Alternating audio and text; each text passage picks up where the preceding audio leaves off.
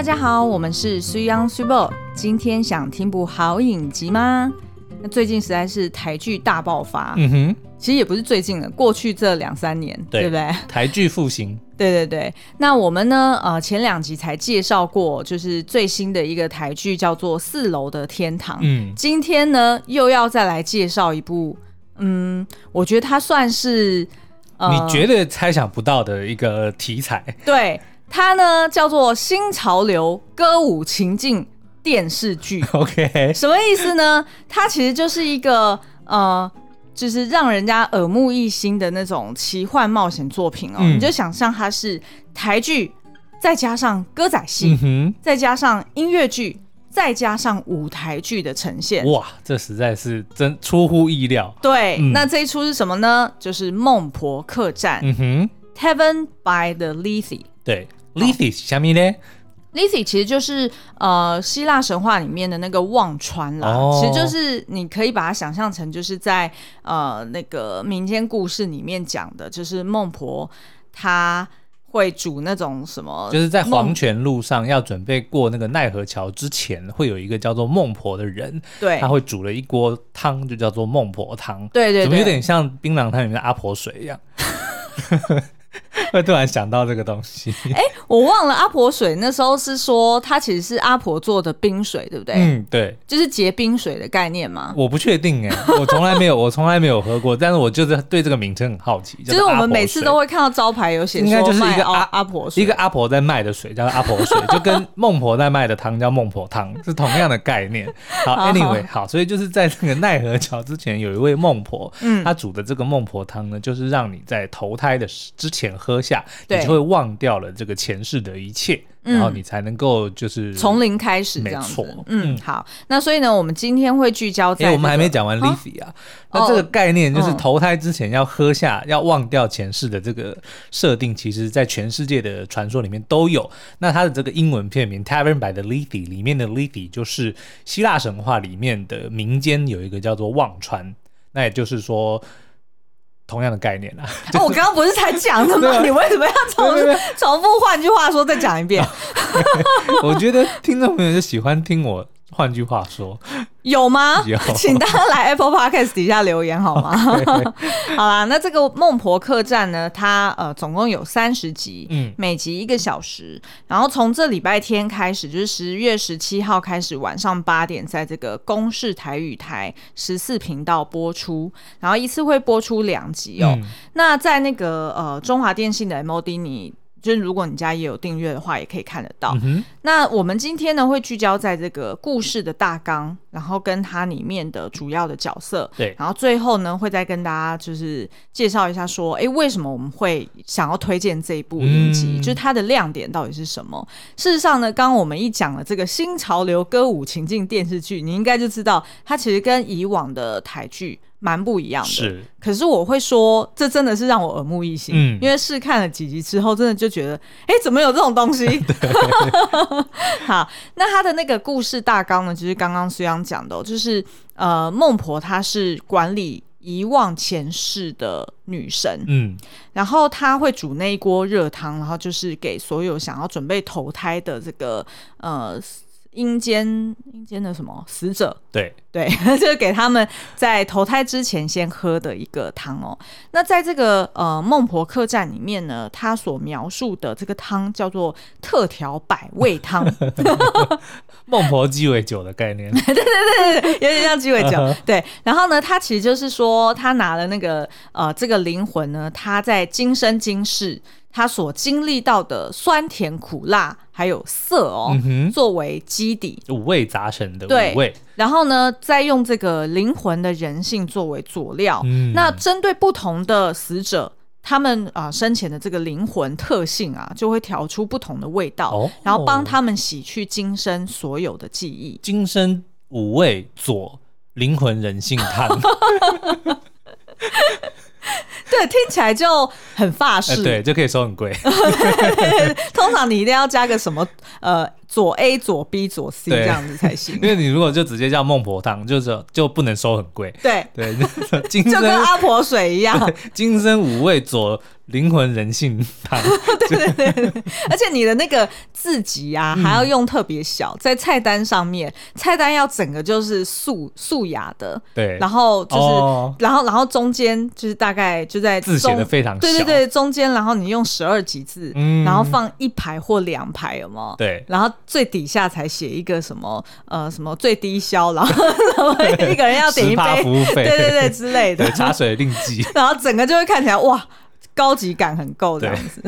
好，那他这个世界观呢，就是在描述说，在这个冥界里面呢，有阎王跟阎王夫人，嗯、然后还有审判，嗯，跟黑白捕快。对，还有大小孟婆，哦、也就是说，这个孟婆来到这个孟婆客栈的这个世界观里面呢，它变成一分为二，就是一对姐妹了。OK，然后这对姐妹呢，就是非常的热情，大梦小梦。哎，对对对，然后个、嗯、个性也非常的好客，就是他很希望大家都要喝他的汤，对，对对对对。然后呃，当然就是还有这个孟婆客栈哦。嗯、那孟婆客栈的这个目的是为了什么呢？它事实上就是专门。给这些如果在呃就是投胎之前还是心怀遗憾，然后感到很悲伤、感到很痛苦、不愿意忘掉今生，嗯，所以他不愿意喝汤的这些转生者哦，对，那孟婆呢就会给他们一张孟婆卡。哦，对，然后就让你可以去到孟婆客栈去折抵消费。哎，对对对，然后然后呢，这个呃客栈里面就是有呃五个员工嘛，嗯、然后跟一个老板，那这六个人呢就必须在七天之内想办法帮帮这些转生者。化解他们心中的遗憾。我看那个片花是说，自愿喝下汤的同时，还要给他们五星评价。对对对对对，没错没错，等于是说他们还会有一些客服的报告嘛，就是就是说他要帮他们化解遗憾。那他们呢，呃，如果在这个超过七天之后，还是没有办法去嗯、呃、解决他今生的这个遗憾遗憾。然后也不愿意喝汤的话，那这一群呃转生者就会化为冥河畔的一株彼岸花哦。彼岸花是就是要破解鬼灭之刃的那个啊？蛤对啊，就是最后的那个解药，就蓝色彼岸花。哎是哦？对，然后为什么鬼王会找不到呢？啊，我不要暴雷好了。嗯、这是在漫画里面还是在？哦，所以在动画里面没有。对啊，就是那个什么什么无惨。哦，鬼舞辻无惨一直在找的那个蓝色彼岸花，然后他吃的那个古那个彼岸花就会，因为他就是要能够就算是这个变成鬼的解药的一个概念啦。哦，明白明白。哎、嗯，好像彼岸花在不同的戏剧作品里面也都有出现哎，嗯、你还记得？其实，在血观音里面也有。对啊，但是其实彼岸花，我觉得如果你按它字面上的意义，就是开在对岸的花。对不对？这 你这样不行哦。没有没有意思，就是你想要，但是却拿不到，因为它是开在对岸。哦，所以就是有一个这样子的概念，我觉得啦。哦，对不对？所以就彼岸花就只是形容一个你苦求，但是却一直得不到的东西，就会用彼岸花来形容。哦。哎，可是我看那个什么血观音的，是真的有一个花叫做对对对叫做彼岸花了。但是我觉得就是海报上面那个盛开的那个红色花朵。是啊，但是因为字字面上叫做彼岸嘛，就是你拿不到。但是你不觉得它这样子叫彼岸花，它跟孟婆汤比起来就会美很多？嗯，它就不需要。什么左什么，就是基本上它名字叫做彼岸花，就听起来就很美。哦，但是呢，回到这个孟婆客栈，彼岸花的象征却是，意思是说他们心怀遗憾又不愿意放下今生的这些亡魂，嗯、它就只能化为一株花朵。那所以呢，在这个呃孟婆客栈里面，它的主角就是呃身为第九千九百九十九号的王者哦，嗯、叫做万千帆。怎么听起来像贵人的概念？什么贵人？就是《与神同行》里的贵人哦，对啊，其实很像他的那个。欸、如果大家看，就这礼拜天看的时候，他第一集其实就有演出来。嗯，呃，这个万千帆他是因为遭逢意外而身亡嘛，所以呢，他就要渡那个冥河。嗯哼，然后当他来到这个民间的时候，其实那整个环境看起来还真的蛮有《与神同行》哦、当初他们在船上的那个感觉哦。嗯、对，就是有那种。呃，非常黑暗，然后觉得无穷无尽，然后看起来很磅礴的感觉，嗯、对。然后呃，后来这个万千帆呢，他就因为因为他是意外身亡，然后他自己本身是一个蛮成功的珠宝商人。嗯，所以当他得知他原来是。突然死掉，然后他有很多事情都没有做的时候，对，其实他就在阎王面前就想要跟他，对 对对，就觉得说我怎么那么衰，就是我还有很多事情没有做哎、欸，嗯、然后最后呢，那个阎王跟阎王夫人就想到说啊，对了，就是那个孟婆姐妹他们在经营的那个客栈啊，嗯、就是生意很差，对，大家都不愿意去 评价很差，对对对，所以哎，既然他是一个商人，那他势必很会经营事业嘛，嗯、所以我们何不如就。就是跟他交换条件说如果你愿意呢来经营这个孟婆客栈，然后并且呢能够确保说你们得到客人们的五星评价，嗯。那这样子，你就可以换得你还阳的机会哦。OK，但他没，我觉得他没有把话说死哦。嗯、我是还没有戏剧还没有看完，所以我不确定他后面会怎么去演。但是呢，我觉得他是故意对，有诈，因为他只有讲说你就可以换取一次还阳的机会，哦、但他并没有讲说哦，你就可以 forever，就是很坏的，你知道什么？让你回到死前那一刻，比如说他是意外身亡，欸啊、有可能对，然后最后你还是会死，他不知道他怎么死的，对，就死前那一刻让你再死一次。对，所以呢，我觉得这个有诈，就是大家继续看下去。嗯、那这出影集它在描述的主轴呢，其实就是两个。嗯、第一个就是把握当下，对，也就是呃，他借由这些呃，他们要服务每一集要服务的不同的贵客，嗯，好、哦，然后去呃。从他们身上了解说，哎，他们在阳间的时候过的是什么样的人生，然后曾经跟什么样的人，嗯，有什么样的遗憾，嗯、或者是呃，曾经还就是可能欠人家一个道歉，或者是没有表达他们生前的爱，或者是他们。呃，还来不及道别，有点类似像万千帆这样子，嗯、很多事情都还没有完成，他就因为意外而身亡了。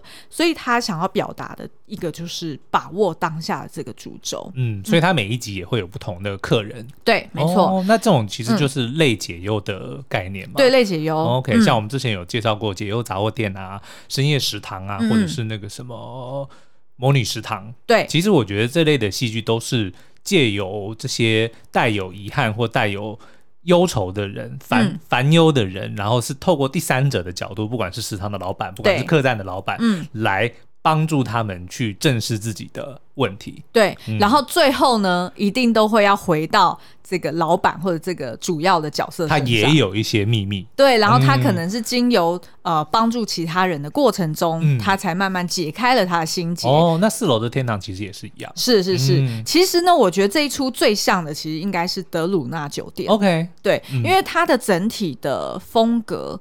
跟设定其实也跟德鲁纳很像，因为它其实就是描述这个饭店里面的员工们，其实也都是王者嘛。嗯、然后他们各自也都是死于不同的年代，或者是死于不同的事故。呃，他们心中也有过往的伤痛。嗯、但是呢，他们。呃，最主要的先要做的任务就是你要先去招待这些新来的王者，作为他们的贵客，嗯、对，然后帮他们解决问题之后，他们哎自己也某种程度被启发了，嗯、因为可能都会看到人家也有类似的遗憾或者是类似的状况嘛，所以这是一个互相疗愈的概念。对对对，嗯、然后因为他的这个民间呢，我觉得他既然你已经跳到讲这边，我就直接我就直接先讲后面，就是呢，他其实设定的这个风格也是比较。因为我们刚刚不是有讲说它是台剧加上歌仔戏加上音乐剧再加上舞台剧，嗯、所以它其实有呃在描述冥界的时候，它其实就是发生在舞台上，对，就是在棚内的拍摄。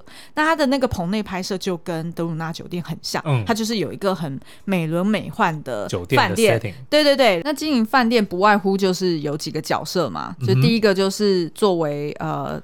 饭店老板的这个万千帆，他就是由唐美云所饰演的。我们刚刚说他原本是珠宝商，所以基本上呢，他本来就对于商业经营是非常有专业，然后也非常盯紧的。对、所以我们就会看到他一开始来到这个客栈的时候，就觉得怎么会？像一盘散沙一样乱七八糟，对，所以他就会很严厉的一个呃领导的风格就出现了。嗯、然后呢，第二个就是呃，你在一个客栈里面，势必一定要有一个呃能够随时呃应付客人的需求的这个厨娘嘛，对，就是。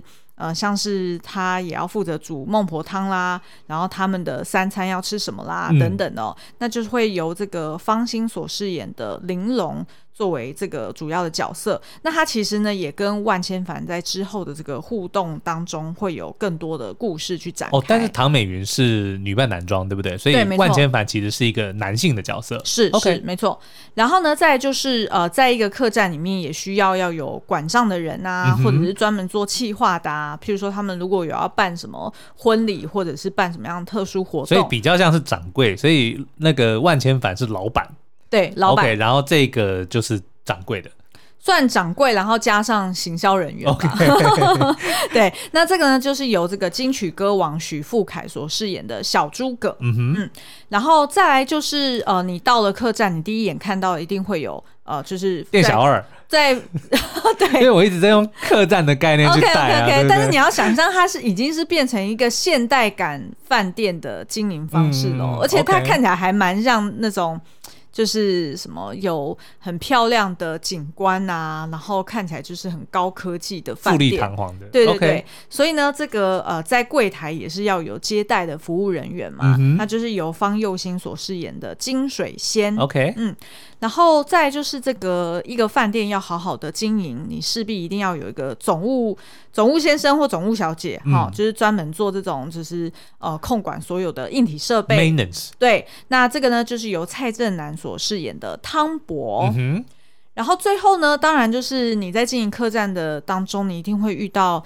各式各样的客人，对，甚至有时候可能会遇到奥 K 啊，嗯、还是就是闹事的人，对，闹事的人，那就需要保全人员啦。那保全人员他就一定要武功高强嘛，那就是由张舒宇所饰演的无名。嗯哼，嗯，那所以在这个呃孟婆客栈里面呢。主要的六大角色就是这这六个哦。对，那当然就是呃，我们刚刚有提到说，这个孟婆客栈的主轴，除了是要去描述把握当下之外呢，再就是这六个六组人哦，他们怎么经由呃服务不同的贵客，嗯，在每一集中是有不同的人嘛，那他们也有不同的背景，然后借由在他们身上呃学会。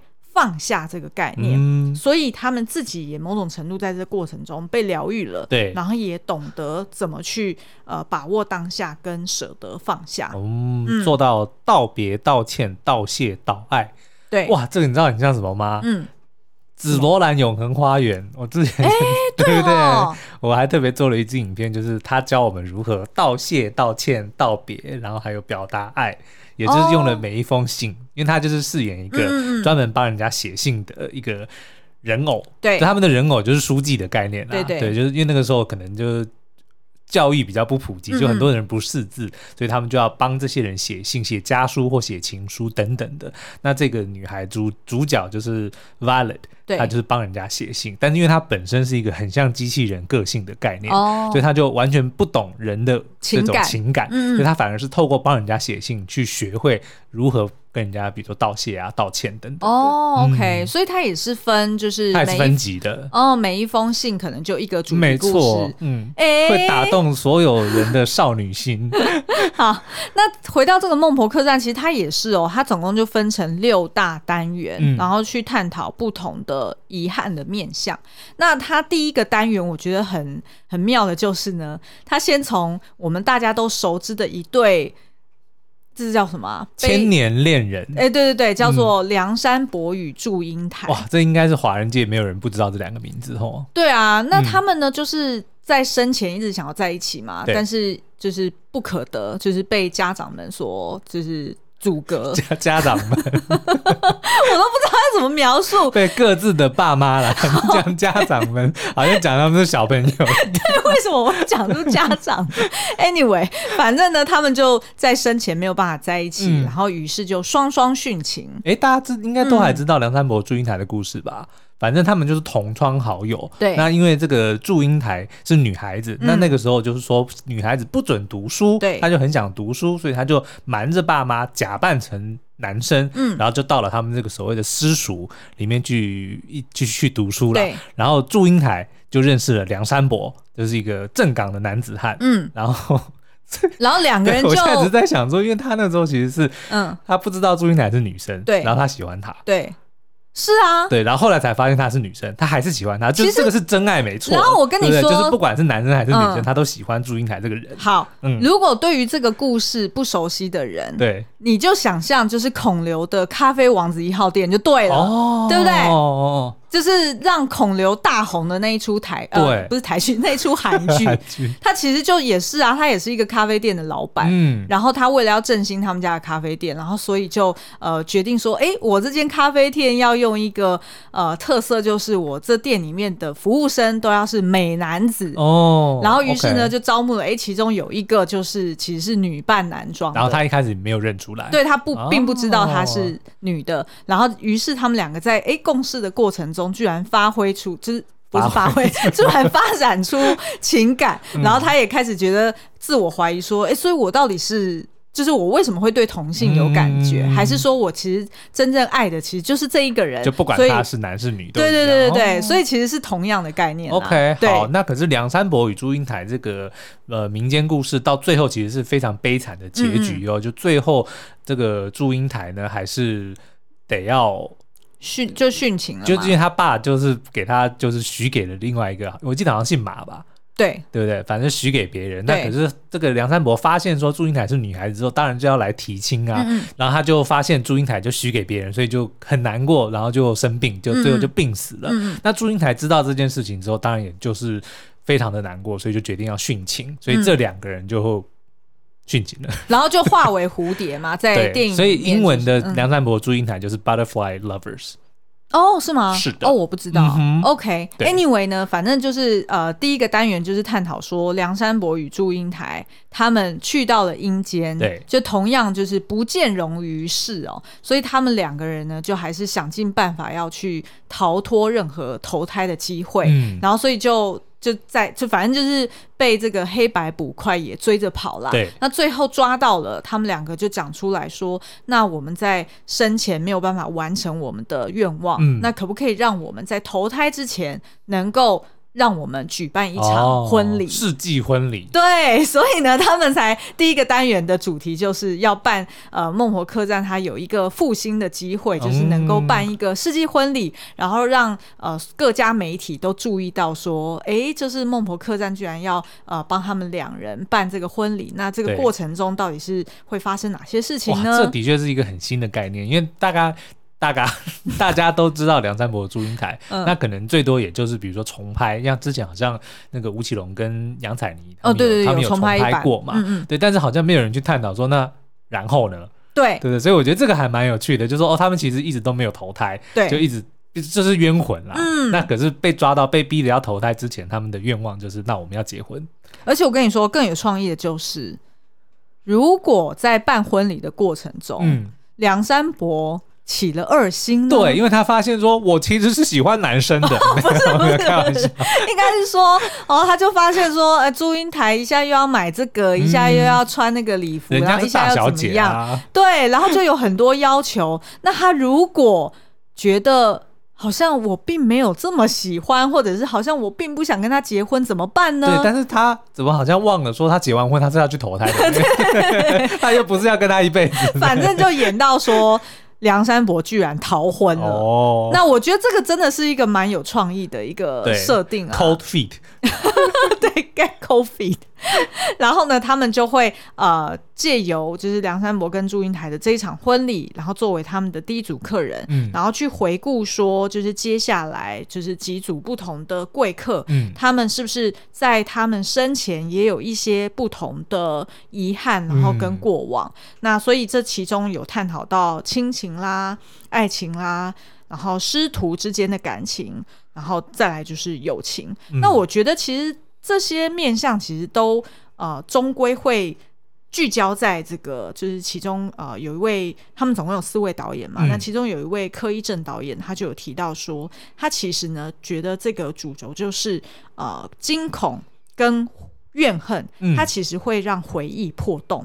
嗯，意思是说，因为你生前有过什么样的恐惧，或者有过什么样的遗憾，对，那事实上你在死之后，你因为不敢。去回想到那个真相，嗯、所以你的回忆就会破了一个洞。哇！然后心里的痛，身体会记得。对，怎么又顺带介绍另外一出影集？但是不管怎么样，都是在讲说，就是如果你有创伤没有去呃修复，或者是没有去治愈它的话，不管是你死后带着的遗憾，嗯、或者是你活着的时候身体的折磨，其实都是会让你很痛苦的。其实不管是我觉得戏剧。大部分都是想要传达这些，对，然后让我们去正视自己的问题。说如果你不去解决，嗯、那你可能即使到了阴间，嗯，你都还是会有这样子的痛苦。没错。然后呃，也因为是呃，他们会需要回到阳间去寻找当时的呃那个呃，就是真相或者是他们的秘密。嗯、所以其实呢，他的场景我还蛮喜欢，就是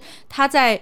阴间的时候会是在棚内拍摄，嗯、然后你就会觉得很像舞台剧，对，就是很像我们平常去看的，呃，就是我们在之前在英国看的那种 musical，啊、也很像，对，对，就是它会有很多很呃美轮美奂的场景去做，嗯、呃，就是轮轮调啦，然后你就会看到说，哎，一下是在饭店，一下是在那个阎罗王的对。呃审判的地方，然后一下呢又有。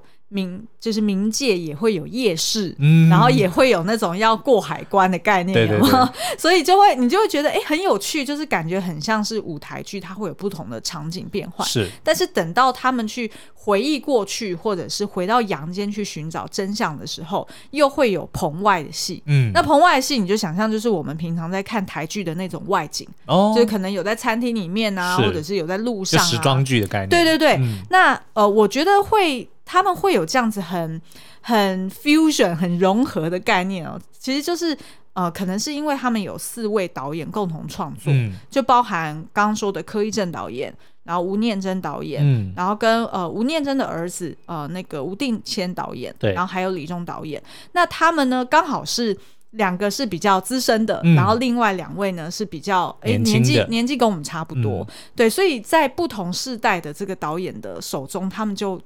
等于是融合出了一个激荡出一种新的火花，对对对，嗯、所以才会说这真的是呃，又像台剧，又像音乐剧，又像歌舞剧。所以就是那一碗孟婆汤，让你喝了之后呢，就能够忘掉你平日的烦忧，让你能够在戏剧里面找到欢乐跟找到解答。对，那呃，我们来聊聊这个我们刚刚提到的，就是他这一出影集很特别的一个重点，就是歌仔戏。嗯，那我不晓得大家小时候有没有听过歌仔戏啊？但是至少非常少。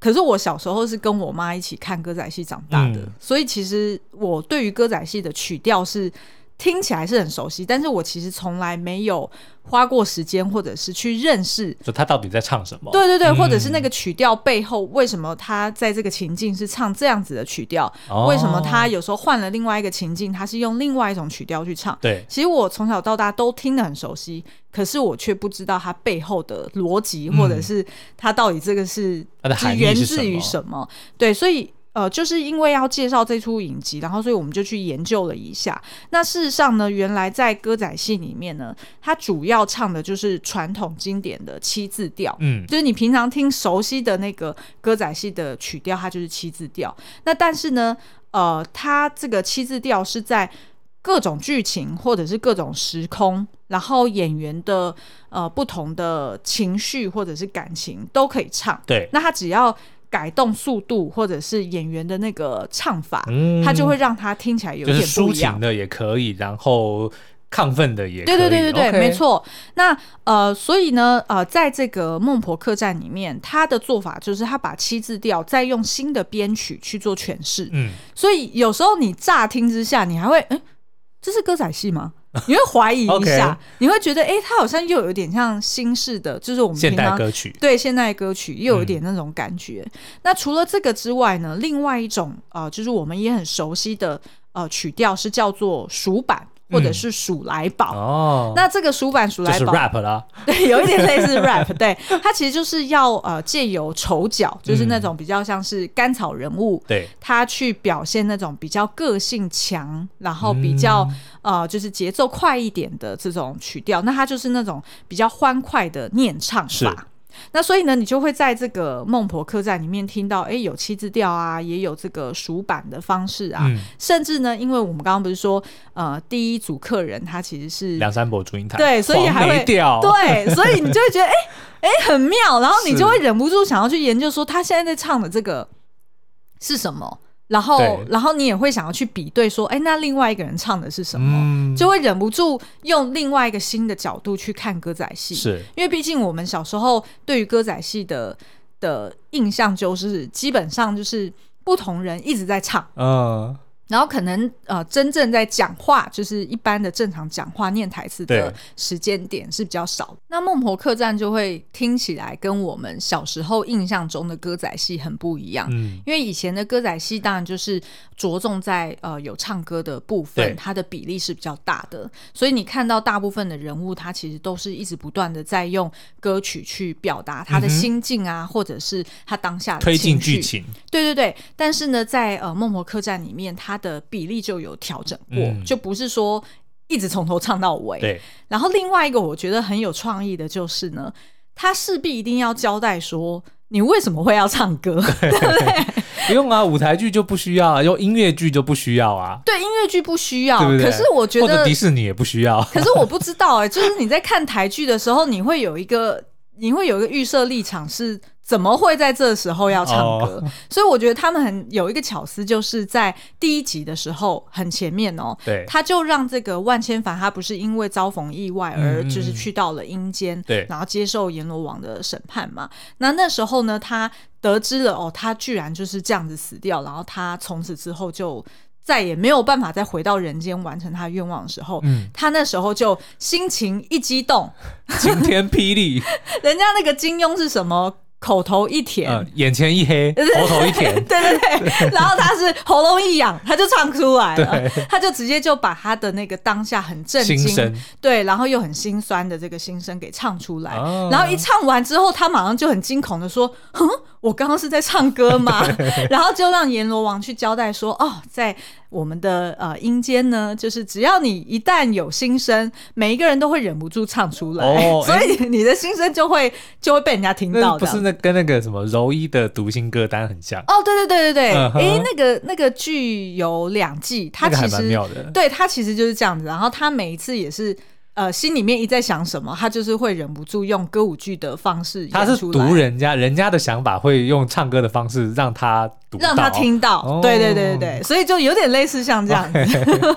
所以我就觉得说，呃，当他就是念一念台词，然后得要唱歌的时候，其实是转场还蛮自然的，嗯，并不会让你觉得说，哎、欸，怎么突然就唱起来？对对，所以就就有。音乐剧的的那个想那个氛围，对对对，嗯、所以就是主要就是在一些关键的场景，他会去唱他的心声。那呃，我们要回头来补充说明一下，就是刚刚不是有提到说，呃，这个男主角是由唐美云老师、嗯、呃女扮女扮男装去饰演嘛？那他其实呢，就是呃唐美云歌仔戏团的团长，然后他也身兼孟婆客栈的制作人、哦，唐 PD。哎，欸、对对对。然后呢，他呃也多次拿下这个传统艺术金曲奖的奖项，嗯，然后也拿过金钟奖的女主角奖哦。嗯、那他其实是呃出身自剧团世家，呃，然后我为了要准备这一支呃影集的介绍，然后我才去查一下他的背景，然后发现说他居然已经五十七岁了。哇！因为其实我印象中，就是我小时候跟我妈一起看歌仔戏的时候，就是看她的戏长大嘛，然后。他那时候就是演小生，对，他现在还演小生，然后同样的帅气，而且只要他一开口，真的是震慑全场。嗯哼，然后他的整体的古装客栈为什么会让我说联想到德鲁纳酒店，就是因为他其实是让他有一种很现代的呈现。嗯，所以呃。即便他们蛮多人穿的是古装，对，因为他可能是死死在古时候嘛，是但是呢，他因为他现代的场景。然后跟一些现代科技的穿插，对，譬如说刚刚不是有提到说，呃，就是所有的贵客来，他都要给客栈人员的评分嘛，嗯、就是光是这种五星评分，对，就让让我们联想到 Podcast，对不对？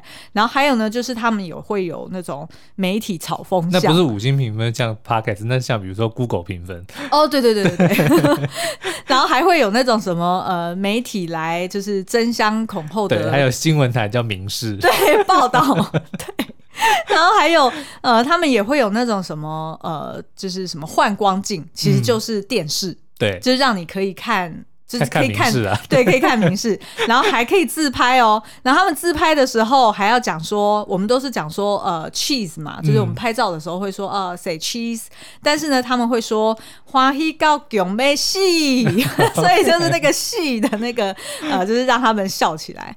然后再就是他们也会有通讯软体啦，嗯，然后也会有刚刚说的这个景观房啊，对，然后景观房就是看可能看明和嘛，就是就感觉整体。的设定就是很令人耳目一新，嗯、所以如果你有兴趣想要再看这个呃孟婆客栈的话呢，现在在呃公视台语台十四台，从这周日晚上八点就会一次播出两集。那这一出非常新颖新奇的这个台剧，我们推荐给大家。那我们今天节目就到这边喽，我们下次再见，拜拜。